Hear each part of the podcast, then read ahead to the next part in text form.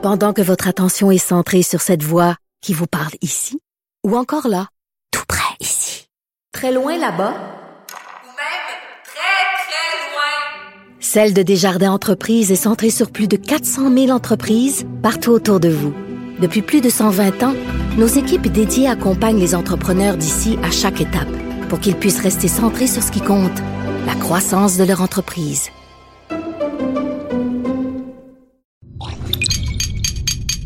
Cube Radio. Il connaît tous les dessous de la politique. L'économie, la santé, le transport. Antoine Robitaille. Là-haut sur la colline. Cube Radio. Bon lundi à tous. Aujourd'hui, à la haut sur la colline, il y aura le lieutenant québécois du Parti conservateur, Alain Reyes, qui réagit à la mise à jour économique du gouvernement Trudeau.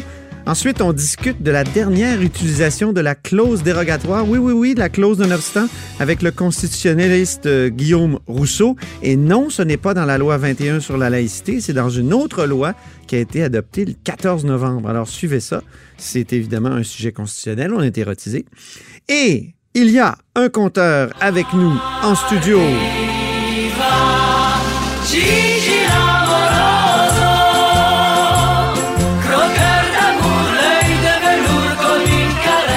Quel plaisir de retrouver Jean-François Gibault. Bonjour. Bonjour Antoine. Les auditeurs se sont ennuyés de Gigi, euh, pas la, la musique, pas Jean-François Gibault lui-même, directeur de la recherche à QMI et mon valeureux remplaçant de la semaine passée. Merci beaucoup. Alors, aujourd'hui, on parle des trains en retard, Jean-François? Oui, ben le- c'était pas une grosse surprise de voir en fin de semaine que euh, les trains de VIA étaient très, très, très souvent en retard. Ce qui était intéressant, c'était de pouvoir enfin avoir des chiffres précis là-dessus. C'est Comme ça. par exemple de savoir que c'est une fois sur cinq que le train Montréal-Québec est en retard. Et ça, bon, euh, moi, je l'ai pris très souvent, le train, puis effectivement, c'est très frustrant. Ben, toi aussi, d'ailleurs. Ah oui. C'est très frustrant parce que je- moi, moi, je me dis tout le temps, d'abord, on, on est allé sur la Lune en 1969, mais en 2019, on n'est toujours pas capable de savoir si deux trains vont se croiser. Non, mais c'est quand même incroyable. Parce que c'est à cause de ça là, qu'il y a des retards Oui, importants. hein? c'est- c'est pas toujours à cause de ça. Il peut y avoir des incidents, évidemment, bon, mais c'est le plus souvent à cause de ça. Alors, euh, bon, on avait ces. Donc, le retard moyen, en moyenne 33 minutes de retard sur la liaison euh, Québec-Montréal et euh, le 33 minutes moyen une fois sur cinq, parce que ça fait en sorte que, par exemple, si on part de Québec puis on a une réunion le matin au centre-ville à 9 h, ben normalement, on serait correct. Le train est supposé arriver un peu après 8h30. 8h35. Sauf que comme on peut pas euh, avoir... Ouais, mais Jean-François, celui-là, il est assez fiable. Le Ah, pire, là, le pire, là, c'est Montréal-Québec à 18h15. On revient le soir. Ah, ça, là, c'est systématiquement en retard. Si bien que moi, quand je le prends, je me dépêche même plus. je veux dire, je, Ouais. je sais que si j'arrive quelques minutes avant, de toute façon, Mais au moins, quand on revient, bon, c'est pas agréable, on arrive à la maison un peu plus tard. Mais moi, le problème, c'est que le matin, tu dis, j'ai une réunion au centre-ville à 9 h, je pourrais prendre le train, il arrive à 8h30. Non, tu peux pas. Tu peux pas parce que tu sais jamais quand est-ce que la loterie des retards va tomber sur toi. Puis là, tu te Ouais. présentes en retard à ta réunion, ça marche pas. Donc, Mais c'est pas le pire. Tu vas prendre, tu vas prendre ta voiture, par exemple. C'est ça le drame. Ben oui. Parce qu'on parle d'environnement sans cesse, avec raison. Puis normalement, le, le train, ça devrait être un, un élément de solution très fort. Mais Ben, le euh, Dominion a été construit sur le train. Exactement. Et d'ailleurs, partout, par, par exemple, si euh, les gens qui, ont- qui voyagent, ben, on sait qu'en Europe, la grande force des trains par rapport aux autres modes de transport, c'est leur ponctualité. Bon, Ben oui. ils sont pas toujours à l'heure, mais la plupart des cas, c'est très fiable et c'est très précis. On est à peu près le seul endroit dans le monde où le transport ferroviaire est, est- est absolument euh, sur des horaires aléatoires. Alors, euh, on- ce qu'on lisait dans le journal, c'est qu'on dit, ben, les, les trains de passagers, c'est un peu absurde, mais ils doivent laisser la voie d'abord aux trains de marchandises. Pourquoi? Parce que l'essentiel des voies appartiennent au Canadien national. Alors, c'est ce bout-là, moi, que j'ai voulu un petit peu creuser. Ah, mais ça, c'est intéressant parce que tu as, plus d'infos que ce qu'il y avait Ouais. dans le journal. Donc, on a de l'exclusif ici grâce au compteur. Absolument. Donc, moi, j'ai parlé carrément à des chauffeurs de train. Donc des gens autant qui ont l'expérience chez VIA qu'au Canadien national. Et voici ce qu'on me dit. Alors, on me dit que euh, c'est faux de prétendre que le Canadien national priorise ses trains. Hein? On me dit absolument. On me dit au contraire qu'il y a un contrôleur de la circulation ferroviaire qui, lui, est chargé justement de gérer... Dormir. de- de- non, non, il dort pas. C'est cette personne-là qui est chargée de prendre des décisions lorsque deux convois ferroviaires vont se croiser. À ce moment-là, ben, il faut en prioriser un plutôt que l'autre. Et lui, il a un guide, de, un guide de pratique qui est très clair. Normalement, la priorité devrait être aux passagers. Donc ça, c'est, semble-t-il, ce qui est très clair, c'est que ça devrait être les passagers en premier. Le problème, c'est que dans les faits, les trains du Canadien national sont trop longs pour s'immobiliser. Alors, moi, dans le fond, ce qu'on me dit, c'est que le premier problème, c'est une question de longueur. V'là euh, 50 ans, un train de marchandises, ça avait, puis on, je vais aller avec le, le système anglais, ça avait 4000 pieds. Là, on me dit aujourd'hui, là, les trains ont entre 10 000 et 14 000 pieds. Alors, ça Ah! pose deux problèmes. Premièrement, il est trop long pour rentrer sur les voies d'accotement. Et deuxièmement, il y a une loi fédérale qui empêche un train de bloquer, par exemple, une voie routière pendant plus que cinq minutes. Alors, ces deux critères-là font en sorte que les trains du CN, en réalité, ils peuvent pas s'arrêter. Alors, c'est pour ça que c'est toujours le train de passagers qui prend la voie d'accotement. Alors, le, problème est entre Drummondville et Saint-Hyacinthe. Parce qu'entre Montréal et Saint-Hyacinthe, il y a deux voies principales. Donc là, ça va. Mais dans ce segment-là, entre euh, Saint-Hyacinthe et Drummondville, c'est là que souvent que les problèmes surviennent. Parce qu'à toutes les fois, justement, c'est le train de passagers qui doit s'immobiliser. Et puis, ben là, les passagers, à ce moment-là, euh, à partir de là, on, on est, euh, on, on est en retard. C'est vraiment intéressant. Je savais vraiment pas ça. Oui, donc peut-être qu'il y aurait des questions à poser de ce côté-là. L'autre Ben élément oui. qui est fondamental, et c'est là, je pense que ça accroche le plus, c'est que Via Rail construit ses horaires en fonction de l'horaire des trains de marchandises. Donc, les trains de marchandises, on le sait, on me dit par exemple, le train qui part de Toronto, qui s'en va à Halifax, il part de 23 heures à Toronto, s'en va vers Montréal, repart de Montréal à 8 heures le matin, puis il fait son chemin vers Québec, puis vers Halifax.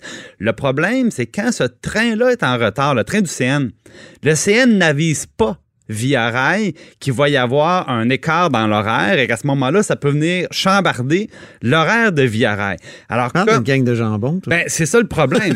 Parce que moi, je me dis à toutes les fois, ça se peut-tu que j'embarque dans un train à 5h35, puis ils sont pas capables de me dire, mais monsieur, savez-vous quoi, si vous devez avoir, euh, si vous avez une réunion à à 9h le matin, prenez l'autobus juste à côté parce qu'on va arriver euh, 45 minutes plus tard. Malgré la circulation. Malgré la circulation, exactement. Donc, moi, je, je reviens à mon, à mon problème de départ. On est allé sur la Lune en 69, mais on ne sait pas si deux trains vont se croiser en 2019. Oui. C'est quand même incroyable. Mais là, au moins, on a des, on a des éléments de réponse. Donc, Oui. le problème étant Oui. Drummondville et Saint-Hyacinthe. Oui, peut-être une question de, de longueur À un de moment donné, là, il va falloir investir dans les trains. là. Ben, ils l'ont c'est fait la- d'ailleurs. Hein? Moi, C'est le passé de- du, du- du pays. C'est aussi l'avenir, d'une certaine façon, les trains. là. En tout cas. Parce que ça a été fait Un notamment entre Montréal et Toronto. La Ben situation oui. a été améliorée. Maintenant, je pense que du côté un petit peu plus à l'est, ça, ça serait le bienvenu aussi. Merci beaucoup, notre compteur euh, Jean-François Gibault, directeur de la recherche à QMI. Toujours aussi précis et, euh, comment dire, vigoureux. C'est ça qu'on aime. Merci. Ah oui, c'est le lion en cage, ça. Pendant que votre attention est centrée sur cette voix qui vous parle ici, ou encore là, tout près ici, très loin là-bas, Ou même très, très loin. Celle de Desjardins Entreprises est centrée sur plus de 400 000 entreprises partout autour de vous. Depuis plus de 120 ans, nos équipes dédiées accompagnent les entrepreneurs d'ici à chaque étape pour qu'ils puissent rester centrés sur ce qui compte, la croissance de leur entreprise.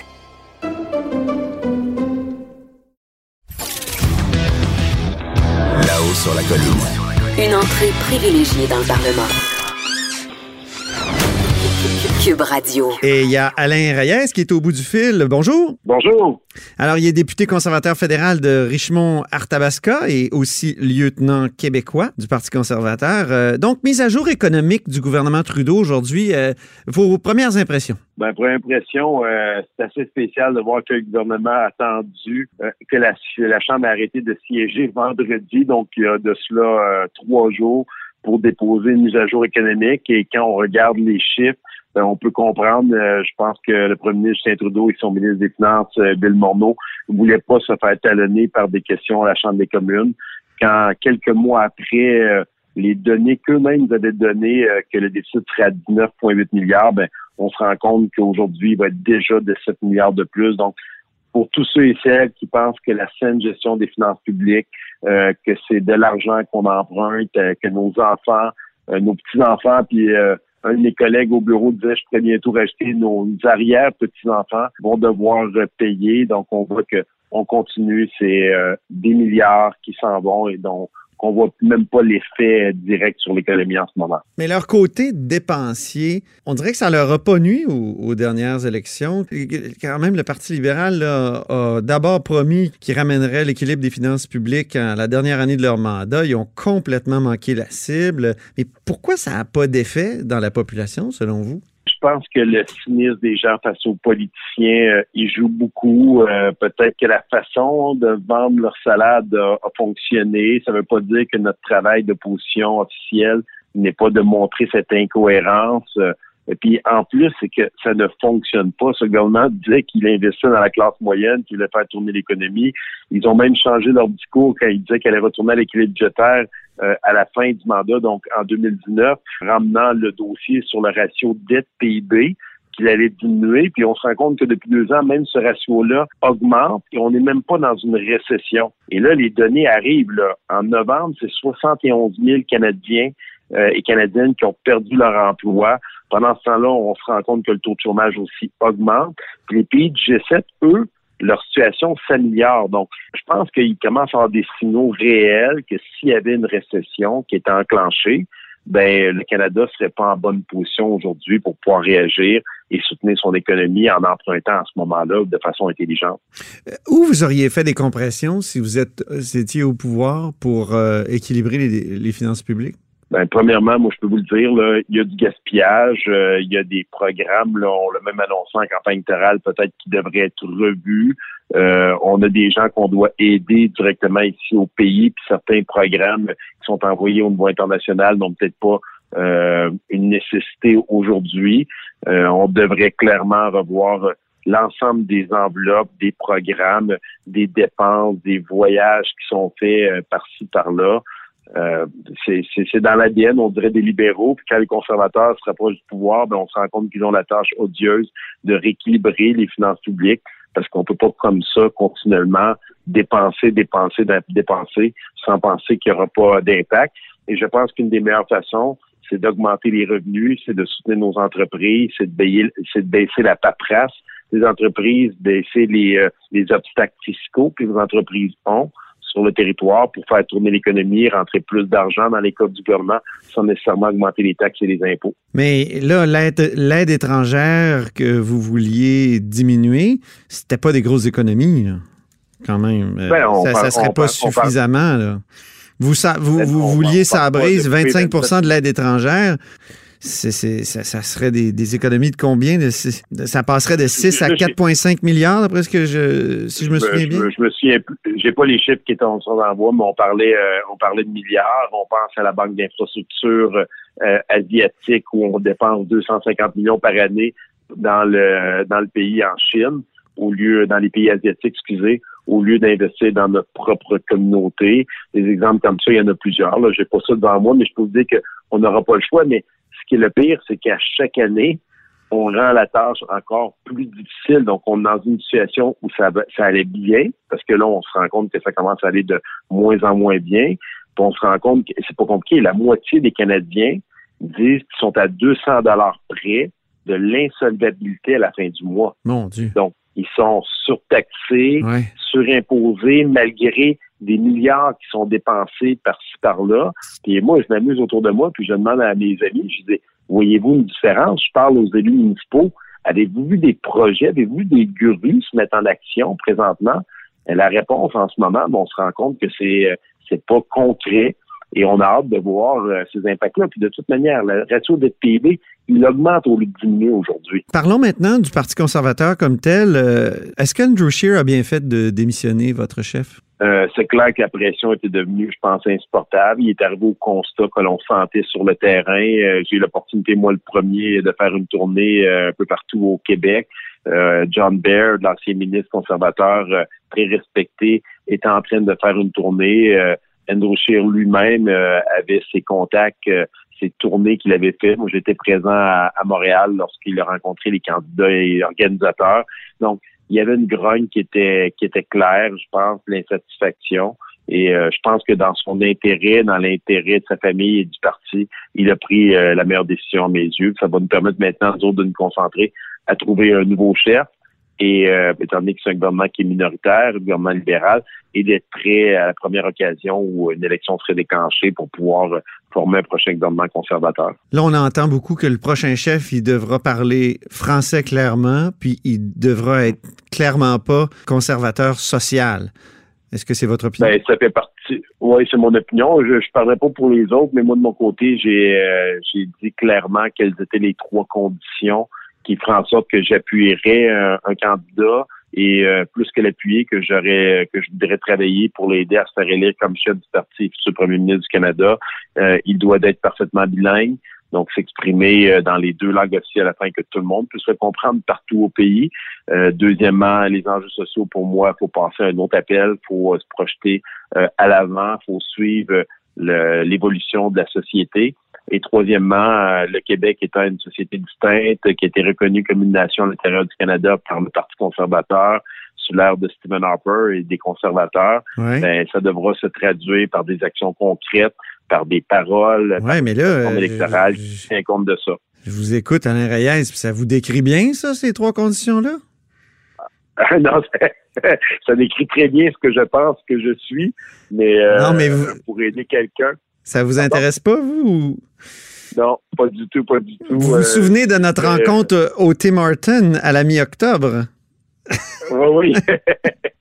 Au Tim Horton de Victoriaville, je le dis aux auditeurs parce que j'étais allé voir Alain Reyes. On devait d'abord faire une entrevue jogging qui n'a pas fonctionné parce qu'il pleuvait vraiment trop.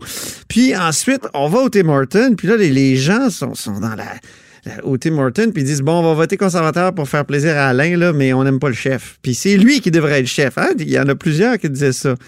Donc, euh, c'est vous, ils vous voyaient comme chef tous, donc euh, ils vont être déçus. Là. Ah non, pas déçu. Je pense que les gens qui me, connaissent, qui me côtoient, bon, c'est très gentil, c'est des belles fleurs qu'ils me font. C'est sûr qu'ils connaissent leurs députés ici dans leur circonscription, ils connaissent pas nécessairement les autres. Et euh, de vouloir devenir chef, c'est un sacrifice euh, personnel extrême, familial extrême. Et euh, je lève mon chapeau à tous les chefs de tous les partis politiques. C'est un c'est tout un don de soi et euh, j'ai fait le choix de rester dans ma circonscription, d'aider à ma façon comme lieutenant politique en ce moment ou dans toute tâche qui pourra m'être euh, déléguée. Et euh, je, je, m'épanouis, je m'accomplis personnellement, puis j'espère pouvoir faire une différence dans notre société. Mais cette avenue-là, je la ferme tout de suite. Je n'ai aucune ambiguïté dans l'esprit des gens. Vous parlez d'extrême? Et là, je pense à Ironman. Vous êtes un quoi, double Ironman, si je ne m'abuse? Triple. Triple Ironman. Vous avez recommencé à vous entraîner. Donc, euh, une entrevue de jogging éventuellement, vous êtes, euh, vous êtes d'accord? Euh, parfaitement. On pourrait même essayer en vélo. Ça pourrait même être cool, ça, avec les nouvelles technologies. En plus, on pourrait même faire un triathlon d'entrevue. Oh, OK. C'est bon. L'invitation. oui, mais ça serait, ça serait belle fun. L'invitation est lancé. Puis euh, j'ai vu que vous avez recommencé à vous entraîner, donc c'est bon. Oui, c'est fait de façon légère, mais, euh, mais sincère. Je pense que c'est important. Les gens qui, qui écoutent euh, la vie est belle. On est toujours, c'est stimulant. Des fois, on embarque à plein régime, mais on oublie de s'occuper de notre propre santé. Et je pense qu'en approche du jour de l'an et des résolutions, il faut se faire cette promesse-là nous-mêmes. Je pense que c'est bien important. Puis j'ai décidé de reprendre l'entraînement pour prendre soin de moi puis de rester plus longtemps avec mes enfants et ma famille. Excellent. Merci beaucoup, Alain Reyes. On vous souhaite un excellent temps des fêtes. C'est plaisir. Salutations à tout le monde. Salut. Donc, c'était Alain Reyes, qui est député conservateur fédéral de Richmond-Arthabasca. Vous êtes à l'écoute de là-haut sur la colline.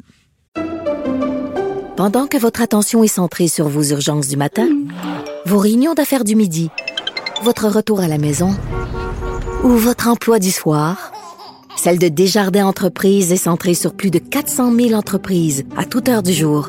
Grâce à notre connaissance des secteurs d'activité et à notre accompagnement spécialisé, nous aidons les entrepreneurs à relever chaque défi pour qu'ils puissent rester centrés sur ce qui compte, le développement de leur entreprise.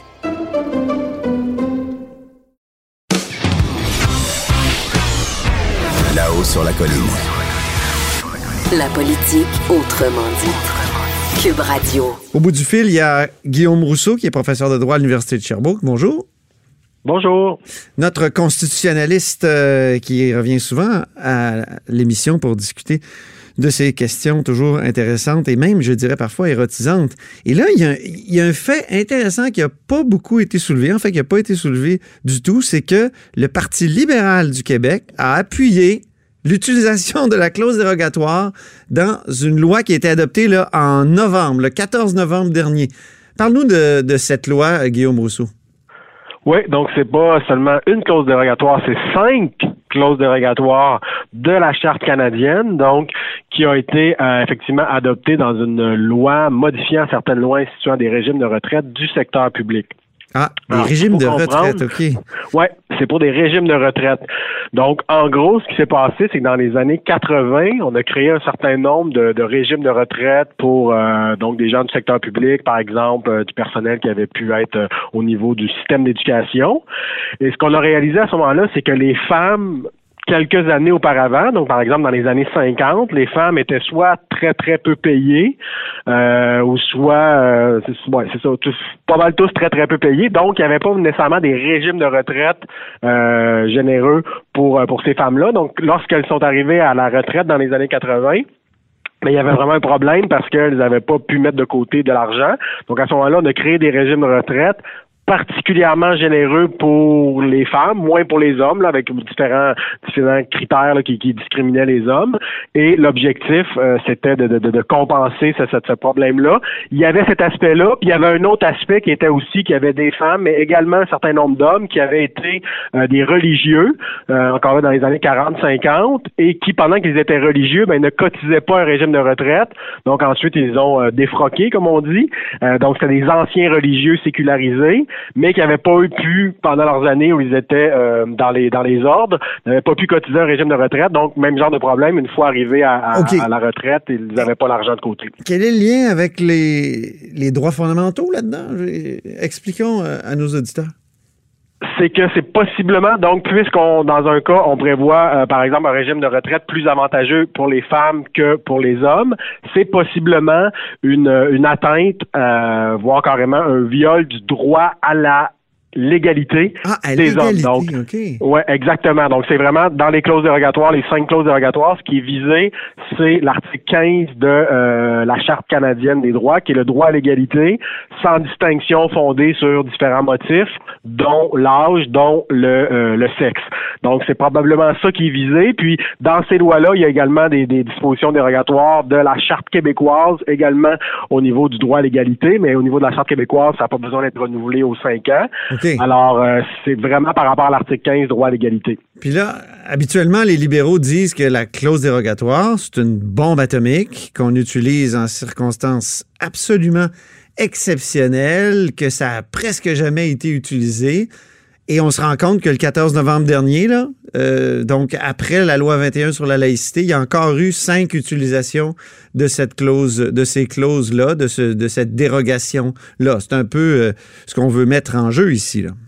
Oui, tout à fait. Puis ce qui est drôle, c'est que le porte-parole du, du Parti libéral à, à cette occasion-là, M. Barrette, lorsqu'il justifie... Gaétan Barrette, le ça- député de la Pinière. Ouais, Gaétan ouais. Barrette, lorsqu'il justifie le fait qu'il va euh, donc voter pour, euh, pour cette loi-là avec cinq clauses dérogatoires, il dit Mais là, ça, c'est très rare qu'on fait ça. Donc, la première chose qu'il dit, c'est que c'est très rare, alors qu'il y a devant lui une loi avec non pas une, deux, ni trois, ni quatre, mais cinq clauses dérogatoires. Donc, qui disent que c'est rare, bon, disons, alors que cette loi-là devant lui, déjà, ça, ça, ça, ça pose une question. Puis non seulement il y a ces cinq cas-là qui sont devant lui, mais ça, c'est une loi qui, comme je vous dis, depuis le milieu des années 80, qui a des clauses, des clauses dérogatoires et de multiples qui sont renouvelées aux cinq ans. Donc, si vous faites le calcul vite fait, là, à peu près 35 ans que ces clauses-là sont renouvelées. Il y en a cinq. Donc, si on fait le calcul, ça veut dire qu'il y en a à peu près 30-35 euh, qui ont été votées comme ça. Là. Donc, euh, le fait que c'est rare, là, juste à la lumière de ce dossier-là, là, sans parler des, va- des- des dizaines et des dizaines d'autres cas, mais juste dans ce oui. dossier-là, il y a eu plus d'une trentaine de clauses dérogatoires. Et M. Barrette, s'il a fait un petit peu sa recherche pour voir d'où que ça vient, cette loi-là, ces clauses dérogatoires-là, il s'en est sûrement rendu compte. Ouais. Alors, de nous dire que c'est rare, alors qu'il y a une trentaine de cas dans le dossier sur lequel il se penche, c'est assez particulier. Écoutons-le d'ailleurs, on l'a, on a l'extrait. C'est rare, ça, qu'on prévoit dans une loi une. Ben, c'est rare. Bon, c'est sûr que la loi 21, là, mais ça, c'est un autre débat. Alors là, ici, dans la loi, dans ces lois-là, ce sont des dérogations positives. En ce sens que la Charte des droits dit quoi? On ne peut pas traiter différemment, de façon discriminatoire, les hommes et les femmes. Une charte, il y a un, élément là, dans la Charte des droits du Canada, de la loi constitutionnelle de 82, qui est spécifique à cet égard. Nous ne pouvons pas faire preuve de discrimination envers un ou l'autre sexe. Et ça, c'est pas, oui, c'est l'article 15, effectivement, me rappelle que c'est l'article 15, et effectivement, Madame la Présidente, le projet de loi, à chacun des objets, des articles qui traitent de ça, fait référence à l'article 15 de la Charte des droits contenu dans la loi constitutionnelle de 1982. Bien, Madame la Présidente, on l'a fait au Québec. Dans l'exemple, le cas de figure que je vous ai exposé, qui est, je pense, qui a été compris par tout le monde, ben depuis, de mémoire, c'est 78 ou 86, là, parce que ça remonte à ces années-là, nous avons fait une dérogation à la Charte des droits pour, des, pour une pour, euh, cause de discrimination positive envers les femmes. Ça, c'est une maudite bonne idée. Donc, il dit que c'est une bonne idée. C'est une bonne Ouais, idée dans ce cas-là. Et, et- et- et c'est- et c'est vrai qu'on peut dire, euh, on pourrait dire, euh, je vais reprendre ma, ma question, et c'est vrai qu'on pourrait dire, Guillaume Rousseau, la loi 21 semble enlever des droits, alors que là, c'est pour protéger des gens qui euh, sont, euh, sont les femmes et, et qui pourraient avoir euh, moins de droits. C'est comme une discrimination positive, euh, dit M. Barrette. Qu'est-ce qu'on peut répondre à ça? Mais en fait, c'est que tout ça est très subjectif. C'est-à-dire que dans le cas de la loi 21, les partisans vont dire que la loi 21 vise à protéger les droits des bénéficiaires de services publics qui ont droit à des services publics laïques que pour leur, liberté de conscience, par exemple des enfants à l'école, ben il faut pas que euh, il y ait du prosélytisme au niveau des professeurs. Donc on va présenter ça comme une avancée pour les droits de la personne et on utilise la disposition de dérogation dans la loi 21 pour cette raison-là. Donc M. Barrette utilise le même genre d'argument de dire peut-être que oui, c'est discriminatoire contre les hommes, mais dans le fond, ce qu'on vise, c'est euh, de protéger euh, des femmes. Puis là, ça devient de la, de la discrimination euh, positive. C'est tout à fait défendable comme point de vue. Le problème, c'est quand on, met en parallèle euh, le discours sur ce, projet de loi-là, qui de M. Barrette sur la disposition de dérogation versus le discours que pouvaient avoir ses collègues du Parti libéral contre la, disposition de dérogation de la loi 21. Où là, le problème, c'était pas seulement la loi 21, là, c'était la disposition de dérogation en général qui était quelque chose de- d'extrêmement préoccupant et d'attentatoire aux libertés, alors qu'on voit que c'est beaucoup plus compliqué que ça. Là, il y a peut-être une nuance qu'on peut faire. Certains vous diront que dans le cas de la loi 21, c'est sûr que euh, sans clause dérogatoire, ça aurait, ça aurait été invalidé. À mon avis, c'est un petit peu plus compliqué que ça, mais mm, on peut, on peut prendre acte de cet argument-là. Alors que dans le cas du projet de loi dont il est question ici, peut-être que ce projet de loi-là, même sans disposition de dérogation, aurait peut-être plus de chances que, que la loi 21 d'être Ah. validée par les tribunaux. C'est un petit peu ça leur argument. Mais ça demeure hautement spéculatif de un, puis de deux, il n'empêche que même si il y a, ce- il y a cet argument-là là, qui comme quoi ben cette loi-là, même sans la disposition dérogatoire, peut-être qu'elle serait validée parce que c'est une discrimination positive, mais n'empêche, ils prennent pas une chance, ils la votent quand même la disposition de dérogation. Ah oui. allaient au bout de leur argument, ils diraient ben, on n'a pas besoin de disposition de dérogation, donc votons contre. Mais non, ils, la- ils votent pour. Donc on voit que quand ils commencent à défendre leur point de vue, c'est assez, c'est assez vendu à mon avis. Très bien. Ben, merci beaucoup, Guillaume Rousseau, euh, professeur de droit à l'Université de Sherbrooke. Merci à vous. Au plaisir. Cette émission est maintenant disponible en podcast. Rendez-vous dans la section balado de l'application ou du site cube.radio pour une écoute sur mesure en tout temps. Cube Radio, autrement dit. Et maintenant, autrement écouté.